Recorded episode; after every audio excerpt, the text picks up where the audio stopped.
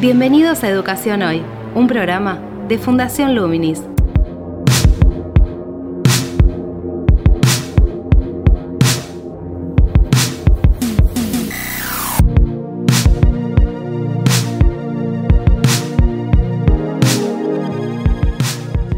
Hola, soy Gabriel La Torre y estoy dando comienzo a Educación Hoy, el podcast que realizamos desde Fundación Luminis abordando diferentes temáticas de educación en Argentina. En el programa de hoy vamos a tratar un tema muy puntual, que es el del abandono escolar, un problema ya existente en el sistema educativo, pero que en el contexto de la pandemia, de, la cuarentena, se ha visto agudizado en muchos de sus aspectos, porque también incluso se han incorporado otros nuevos. Nos referimos a problemas que tienen que ver con aspectos emocionales, productos de la situación, de la angustia, de la incertidumbre que provoca todo este, este proceso que estamos viviendo, también de las problemáticas socioeconómicas que en muchos hogares eh, están impactando fuertemente y eso incide también en los vínculos, sumadas también a problemas que tienen vinculación, que son la disponibilidad de la conectividad, de una conectividad que sea estable, de la disponibilidad de un dispositivo en la casa que pueda ser utilizado para actividades educativas en un periodo de tiempo determinado, es decir, que, que exista la posibilidad de organizarse en ese sentido, tanto en espacios como en la creación de un ámbito de tiempo. Son todos aspectos que han incidido en los contextos más vulnerables, en los chicos que tienen menores posibilidades de, acceso a recursos económicos, a recursos también educativos, eh, culturales por parte de la familia, en el sentido incluso también de que puedan tener un acompañamiento por parte de los padres para desarrollar o interpretar una, una consigna o la resolución de alguna actividad o un seguimiento también. Eh, tal vez porque los padres están inmersos en otros problemas y se les dificulta esa, esa situación, o no tienen incluso hasta un, un ejercicio de cierto entrenamiento, eh, si se quiere, en cuanto a lo vincular, en cuanto a lo cotidiano en ese sentido. Para abordar este tema convocamos las voces de tres referentes que están vinculados a la producción de informes recientes que abordan diferentes aspectos que hacen a condiciones del abandono o que pueden propender hacia el abandono por parte de los alumnos.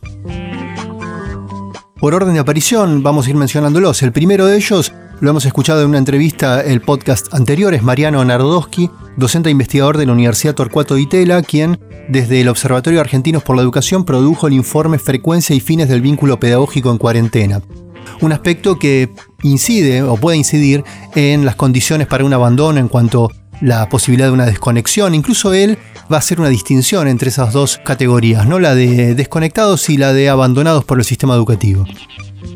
Posteriormente vamos a convocar a Alberto Croce, quien es director ejecutivo de Fundación Voz, una fundación que trabaja en el ámbito de la educación secundaria. Alberto también eh, tiene experiencia a nivel territorial, con lo cual nos permite desde también los datos que, relevaron, eh, más que datos, testimonios por parte de docentes directivos de la comunidad educativa de todo el país en el informe que produjeron que tiene por título Volver a las escuelas, cómo continuamos después de la cuarentena. Él nos va a poder, desde esos testimonios y su experiencia territorial, realizarnos, brindar un análisis que nos permita tener más en claro toda una serie de aspectos y condiciones que hacen a la situación socioeducativa, sociocultural, socioeconómica y sobre todo vincular, emocional, porque el trasfondo también de este podcast es tener una serie de referencias o poder brindar, establecer una serie de referencias que hacen al estado emocional de cada uno de los alumnos en este contexto, a las regularidades que implican esos diferentes estados y que inciden directamente en la situación de poder sostener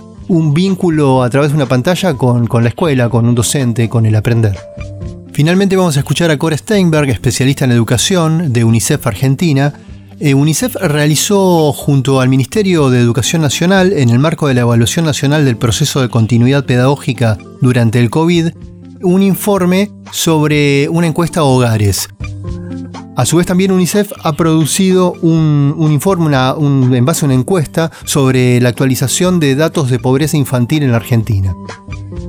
Con ella vamos a abordar las temáticas que tienen que ver con aspectos, fundamentalmente con aspectos emocionales por parte de los alumnos que inciden en las condiciones y en las relaciones de, enseñanza y aprendizaje. Se va a basar en algunos datos y va a brindar algunas orientaciones.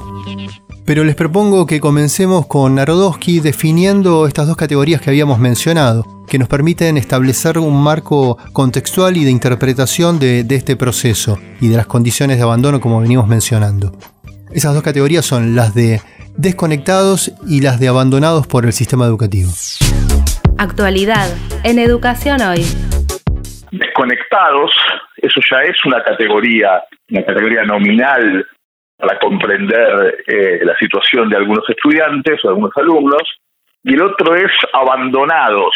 porque si algo que quedó claro en esta situación es que los, los estudiantes no abandonan porque quieren,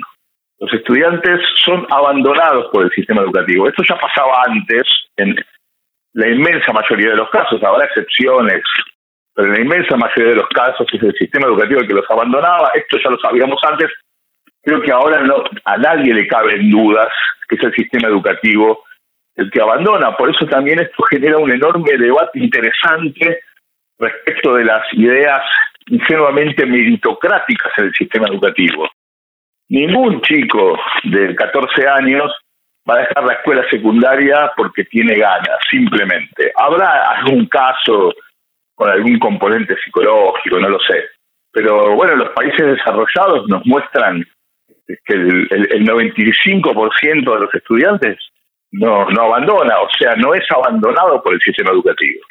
Entonces, desconectados y abandonados son dos categorías nominales que me parece que nos ayudan a entender qué es lo que pasaba antes, pero sobre todo qué es lo que pasa y va a pasar.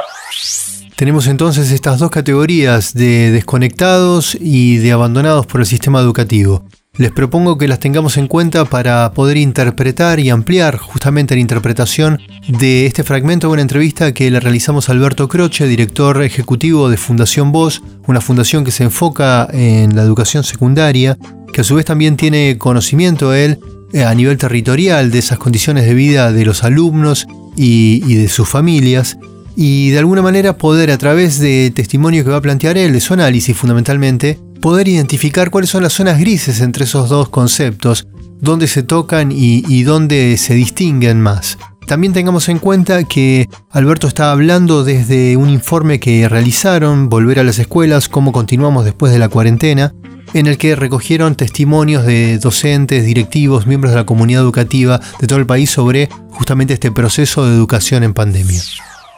La preocupación, yo creo que una de las cosas que, apareció con mucha fuerza y de manera muy brutal, sobre todo al principio, fue la situación de terrible desigualdad que vivían los estudiantes.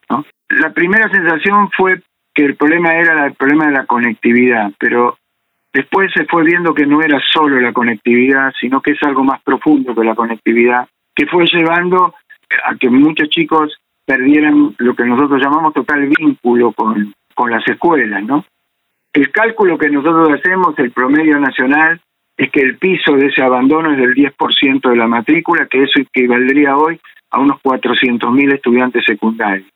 Pero claro que es un piso que además día a día se va agrandando porque el hecho de que no se vuelva y que siga la virtualidad se va, va profundizando el abandono y la crisis económica que aumenta también complejiza la cuestión así como otras crisis emocionales, sociales, que si bien a veces no son masivas, no tienen visión general, pero nuestro contacto con los centros de estudiantes, los, chicos nos mencionan, ¿no? Las situaciones de depresión, de angustia, de soledad que algunos chicos van viviendo y que no tiene eh, relación directa con la cuestión de la conectividad. Tiene que ver con cuestiones más humanas, personales, familiares, que van afectando y van desgastando, como todos sabemos en este tiempo, que de alguna manera cada uno de nosotros va sintiendo algún tipo de impacto por esta prolongada cuarentena que estamos viviendo y sobre todo por la situación angustiosa que estamos viviendo, más allá de la cuarentena, que va aumentando por la cantidad de personas que fallecen, la cantidad de personas enfermas y los problemas que esto va trayendo. Entonces,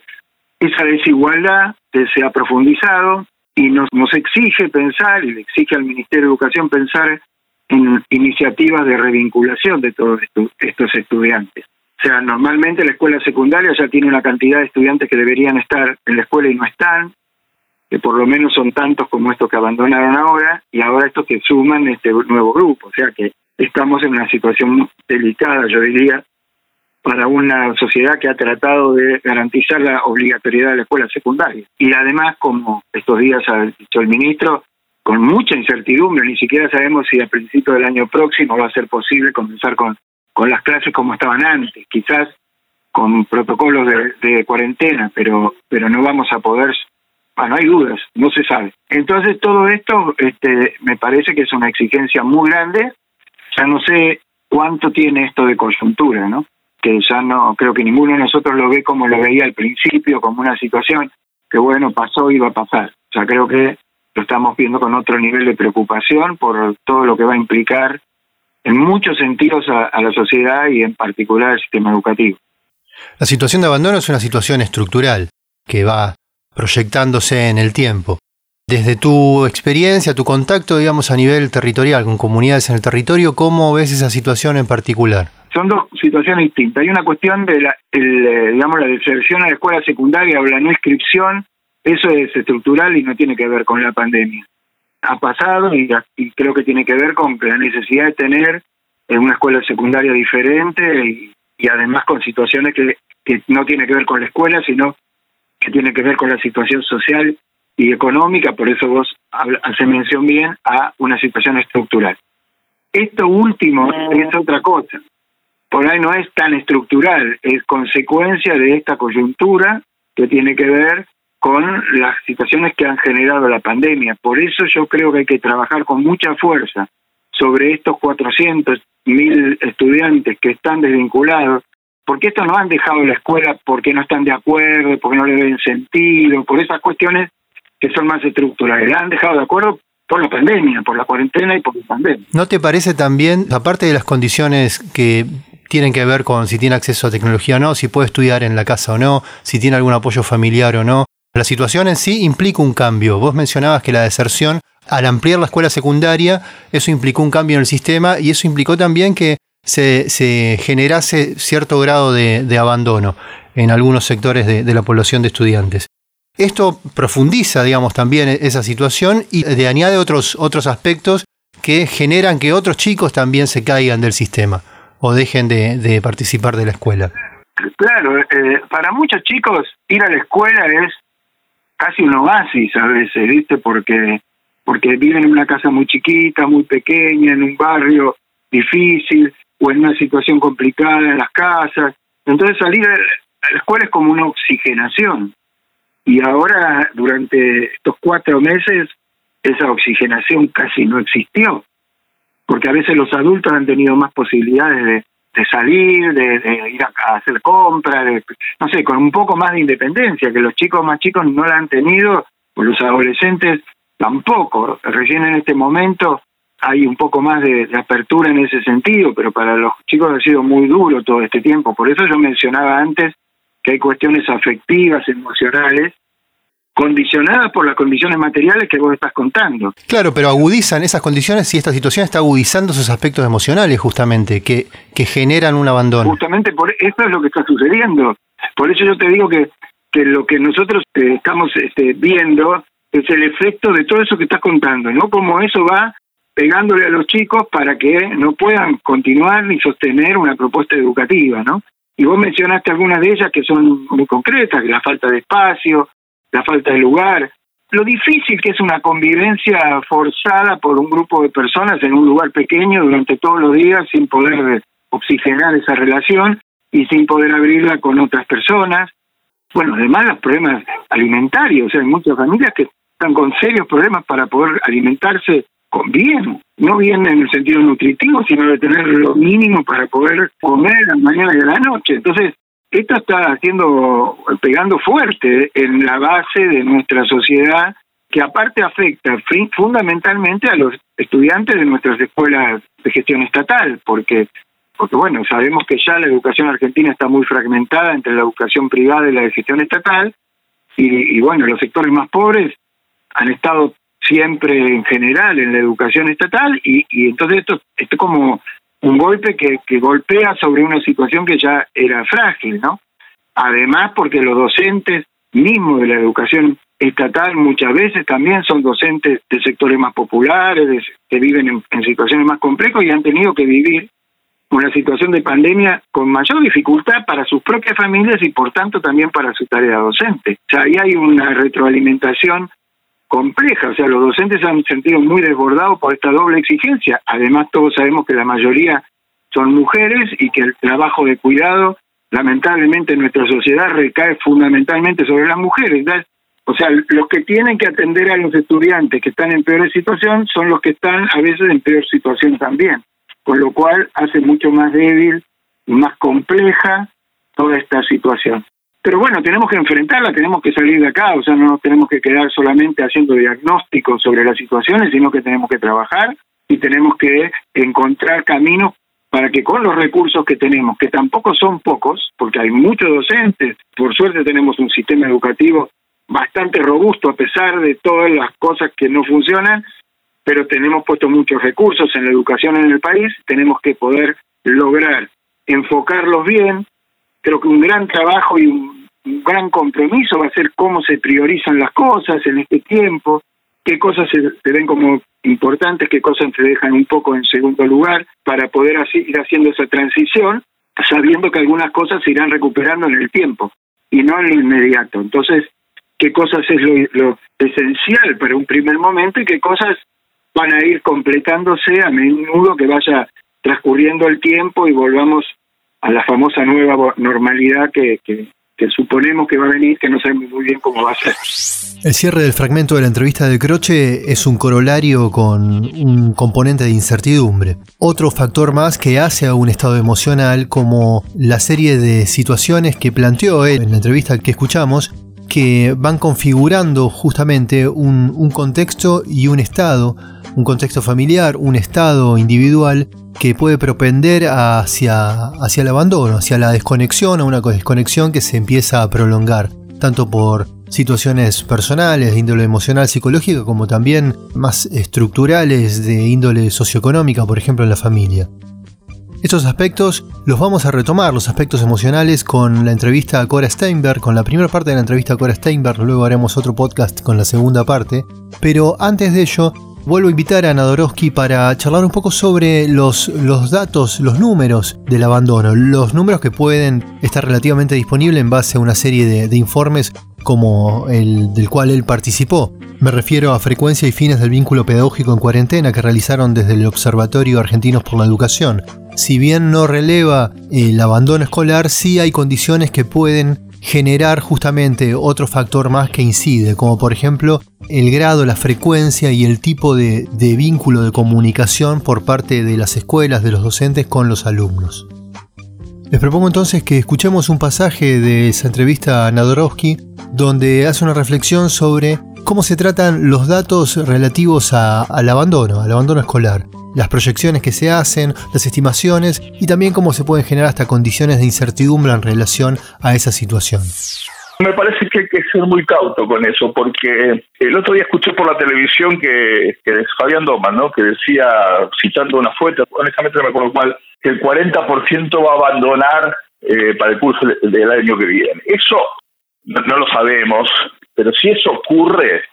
que hay un 40% de abandono, es lo mismo que hablar de que el año que viene el dólar va a estar a 5 mil pesos. O sea, no tiene ningún asidero hoy. En la Argentina puede pasar de todo, puede haber un 40% de abandono y un dólar de 5 mil pesos, por supuesto, pero es muy, es muy descabellado. Ustedes piensen que eh, una cohorte teórica en la escuela secundaria tiene un abandono teórico del 50% en seis años. O sea, que vaya a abandonar el 40 en uno es algo podrá pasar en un lugar muy focalizado, pero no debiera pasar. Y en primaria, el abandono teórico es alrededor del 5% en seis años. Digamos, si hay, un 40% de abandono el año que viene, estamos hablando de una catástrofe social de la Argentina en lo que lo menos importante va a ser la educación, ya al final de cuentas. Esto va a ser Honestamente no creo que llegue a eso. Me parece que va a ser un abandono muy importante, pero hay que ser cauteloso con los, con los números y con los datos, porque si no, no solamente que estamos bastardeando el debate, que, bueno, sería lo menos importante, sino que vamos a tomar decisiones que no van a ser correctas. En el informe que ustedes plantean hay un 8% de familias, que eso me llamó la atención, porque relevaron familias que tienen conectividad, ¿sí? Un 8% de familias que reportaban una comunicación por parte de, los docentes, las escuelas, cada 15 días. Me pareció un porcentaje relativamente alto en ese sentido, en, enmarcado en esa estrategia de comunicación que habilita condiciones para que exista la posibilidad de una desconexión que se prolongue por parte de, un alumno, de una familia, ¿no? Si existen otras prioridades dentro de la casa. Exactamente. Un 8% que recibe hasta 15 días en primaria, primaria común, y un 1 y pico por ciento más que no recibió nunca. O sea que podríamos pensar, redondeando, que hay un 10% de familias que tienen muy poca eh, o, casi nula relación con la escuela. El vaso medio lleno es que hay un 90% que sí está haciendo el esfuerzo y ese es el punto importante.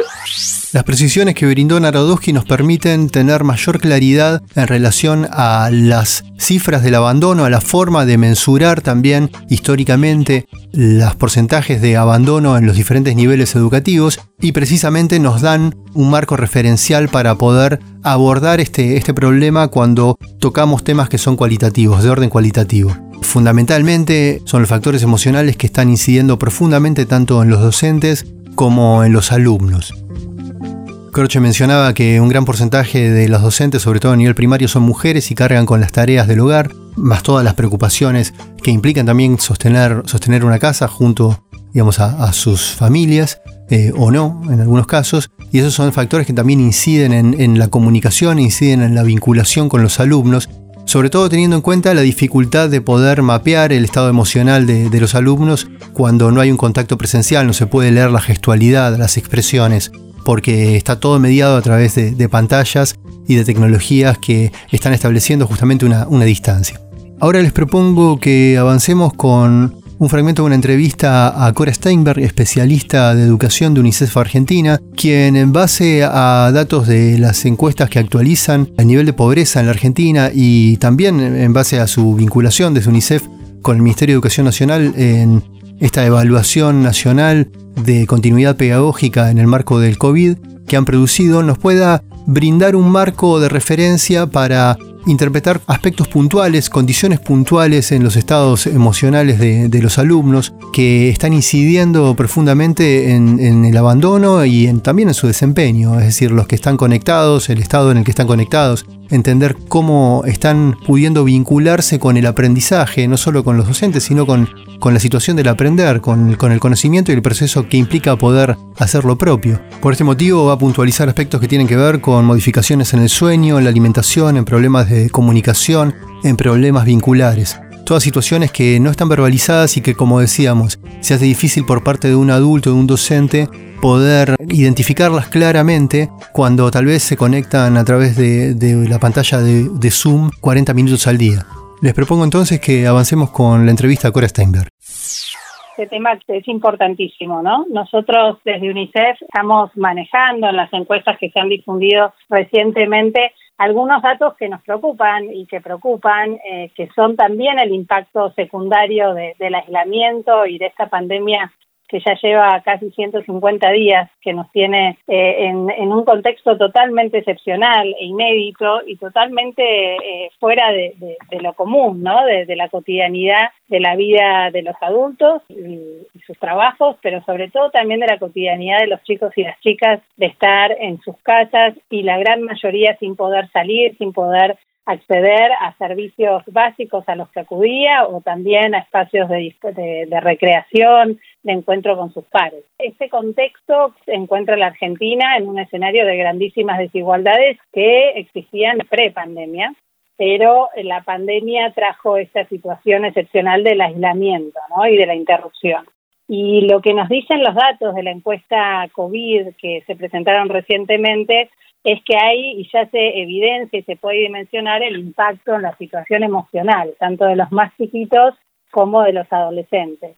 Te comparto algunos datos como para ordenar la conversación. La, encuesta mostró que en los eh, hogares con chicos de eh, menos de seis años, casi la mitad sufrió alteraciones en las comidas desde que comenzó la pandemia. Y otro 46% también manifestó que los chicos más chiquitos sufren, sufrieron alteraciones en el sueño. Con el impacto que estas dos dimensiones tienen en el desarrollo y en el bienestar de los chicos, ¿no? de, los, de los niños más pequeños. Y hubo también un 16% que mencionó que los chicos estaban teniendo problemas de comunicación, ¿no? En sus vínculos,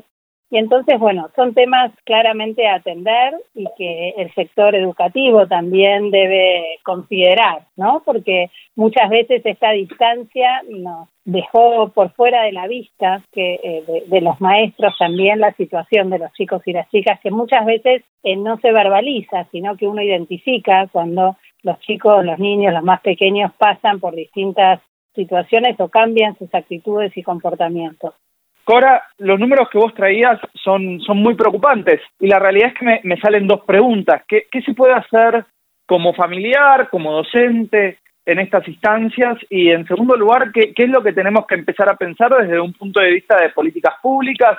en el hoy inmediato y un poco hacia adelante? Sin dudas hay, hay que reflexionar en torno a esto desde los distintos lugares en los que se está acompañando a los más chiquitos en particular a ver, si uno piensa en los padres y madres, en los cuidadores, creo que nada, es muy importante poder reflexionar sobre el, impacto que este, esta extensión del aislamiento tiene en los más chiquitos, poder disponer de un tiempo todos los días para trabajar y acompañar y dialogar, conversar con los chicos, conversar sobre lo que está ocurriendo, ¿no? Muchas veces eh, se tiende a minimizar o porque los chicos no preguntan, quizás no abordar los temas cuando está siendo un tema recurrente en todos los medios de comunicación y muchas veces los chicos están expuestos, digamos, fuera de, de la mirada de los adultos a la televisión, a distintos noticieros donde hay muchísima información y entonces es muy bueno poder eh, tomar un tiempo para conversar sobre lo que está ocurriendo. También creo que es importante volver a, repensar las rutinas y a tratar de reconstruir rutinas en casa,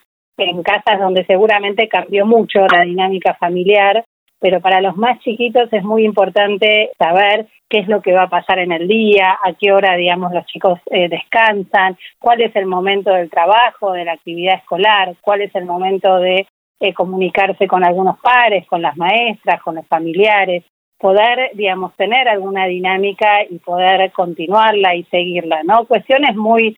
muy básicas de, la crianza, ¿no? Pero que muchas veces tiene con la dificultad y, las condiciones en las que todos estamos, estas cuestiones también se, se han ido perdiendo y creo que es, es importante tomarlas. A ver, en, en, relación a los docentes, creo que este, este tema eh, impulsa a fortalecer, digamos, a, repensar y a planificar en los meses que siguen estrategias específicas de comunicación con las familias, de poder no solo comunicarse con, eh, las familias para dar seguimiento a las actividades escolares, sino siempre hacer una comunicación más vinculada a la, a la situación de los chicos y las chicas, a poder valorar con los eh, papás, mamás responsables cuáles son, bueno, cuáles son sus actitudes, su comportamiento, si ha variado, poder brindar orientaciones, es decir, reponer a veces ese diálogo que estaba asegurado en el encuentro presencial cotidiano que ahora se ve mediado por comunicaciones telefónicas o a través de mensajes, pero que esa pregunta esté, porque muchas veces da la posibilidad a contar o a que la mamá y el papá pueda transmitir también sus preocupaciones, sus ansiedades y poder acompañar a los adultos, acompañar a los chicos, ¿no? Con estas orientaciones que muchas veces los docentes, los maestros eh, acercan a las familias y a su vez detectar de manera temprana si eh, hay evidencia de alguna situación particular, de alguna vulneración de derechos para prontamente hacer articular con los sectores que se requieran. Y aquí me lleva al último punto que preguntaba Marco respecto de qué orientaciones o cómo pensar las políticas en el marco de este impacto en la situación emocional de los chicos. Y creo que sin duda es necesario fortalecer las articulaciones con el área de salud, con el área de desarrollo social, con organizaciones a nivel local que puedan acompañar la tarea de los docentes, de los maestros y de las familias de modo de poder encontrar distintos apoyos y poder acompañar a las familias en un tiempo muy complejo en donde la gran mayoría de los chicos, y esto nos lo dicen los datos y el incremento de la pobreza, está viviendo en hogares que, bueno que están enfrentando muchas dificultades económicas y sociales para, para, para sostener la escolaridad y para sostener su vida, ¿no? En lo que mencionas tenemos dos, dos eh, como dimensiones, si se quiere, de posibles líneas de acción. Eh, una sería la, formación o capacitación, si se quiere, de docentes y directivos en estos temas que de alguna manera, si bien los vínculos emocionales siempre están presentes en, más en el cara a cara, pero cobran una dimensión con una particularidad muy fuerte que, son un poco las que venís las que venís desarrollando en esta situación ¿no? de cuarentena, ¿no? de aislamiento y de conexión a través de, pantallas o, de la forma en que, en que se puede hacerlo. Digo, los docentes no están muy preparados o no han estado preparados para esa situación, para afrontar, digamos, si se quiere, como un mapeo emocional de los alumnos sin poder verlo, sin poder ver su gestualidad, más allá de, su desempeño en, la resolución de algunas tareas o eh, en un Zoom. ¿sí? Eso por un lado, si te parece que tiene que haber líneas de, digamos, de formación de docentes y directivos en ese sentido, o si conoces que se están desarrollando. Y por otro lado, la articulación con las organizaciones que tienen una presencia territorial para poder llegar, dentro de lo posible, presencialmente a, esos hogares, ¿no? Sobre todo teniendo en cuenta que desde el Ministerio de Educación están hablando de un millón de chicos que se desconectaron. Sí, eh, a ver, con respecto a lo que señalás, claramente, digamos, es una situación excepcional en la que eh, un sistema educativo y sus profesionales orientados a un trabajo en el ámbito presencial, con toda la posibilidad de la cotidianidad del encuentro, eh, da solo para, para poder dar seguimiento a la situación de los chicos y las chicas, de poder observar, como vos bien decís, ¿no? Hay una mirada cotidiana que permite identificar los eh, cambios en los comportamientos, ausencias, etcétera, hoy no está, ¿no? Y no está, y también sabemos que hay eh, mucha disparidad en las posibilidades de, conectarse y de sostener la comunicación por parte de las familias y docentes eh, en función de sus recursos tecnológicos, ¿no? y del tipo de acceso a Internet y conectividad que tienen. Entonces, sin duda, ya aparece la necesidad de un acompañamiento más específico en torno a estos, a estos temas. Una orientación tanto para directivos como docentes de cómo acompañar mejor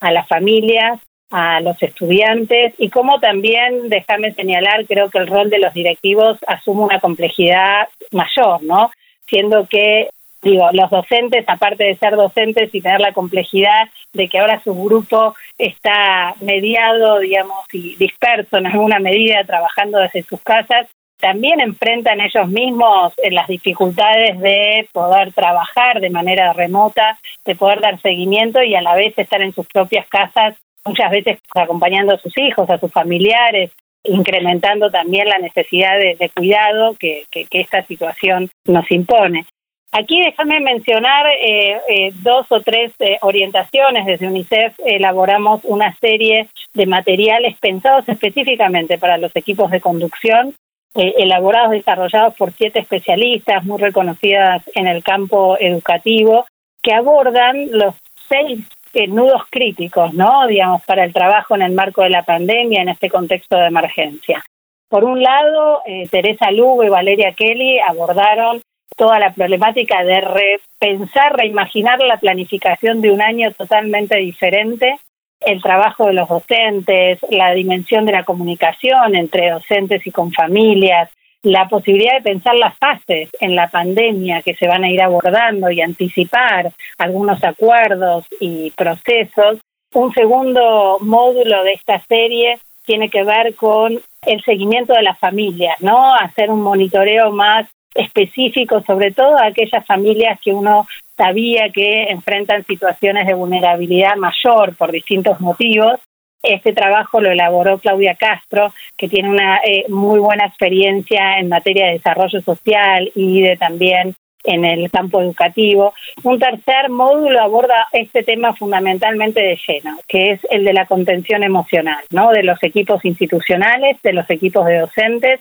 y también de las familias y los estudiantes. Este material lo desarrolló Karina Kaplan, es bien interesante, ofrece, digamos, en, un, en una estructura muy, muy corta, digamos, cinco desafíos y cinco propuestas para la reflexión interesantes. Y después hay otros eh, tres materiales. Uno es el desarrollado por Rebeca Nijovic, vinculado a esta, a la complejidad de avanzar en procesos de devolución y de feedback a los estudiantes en un marco totalmente excepcional, la importancia de la evaluación formativa, cómo llevarla adelante. Y el quinto es aquel que refiere a las nuevas prácticas de enseñanza mediadas por tecnología Allí Mariana Mayo eh, abordó también cinco desafíos claves y cinco propuestas para poder orientar a los docentes. Y el último material es el que recoge esto que muchas provincias ya están, sobre las cuales están avanzando, que es las posibilidades de la vuelta a clases presenciales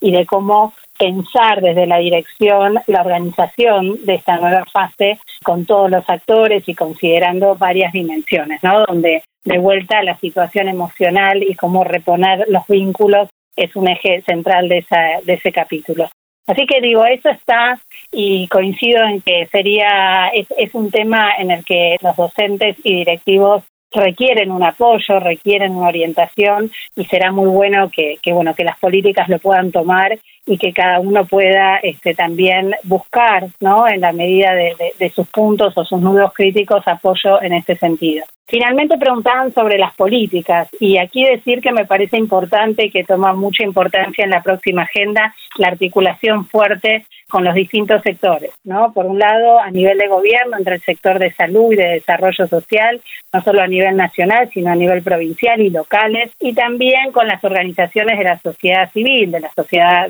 organizaciones de base que están trabajando en los barrios, especialmente en los barrios más vulnerables y que tienen la posibilidad de también articular rápidamente entre los distintos servicios y, poder dar seguimiento a situaciones de vulneraciones específicas que hay que atender ¿no? de manera muy temprana.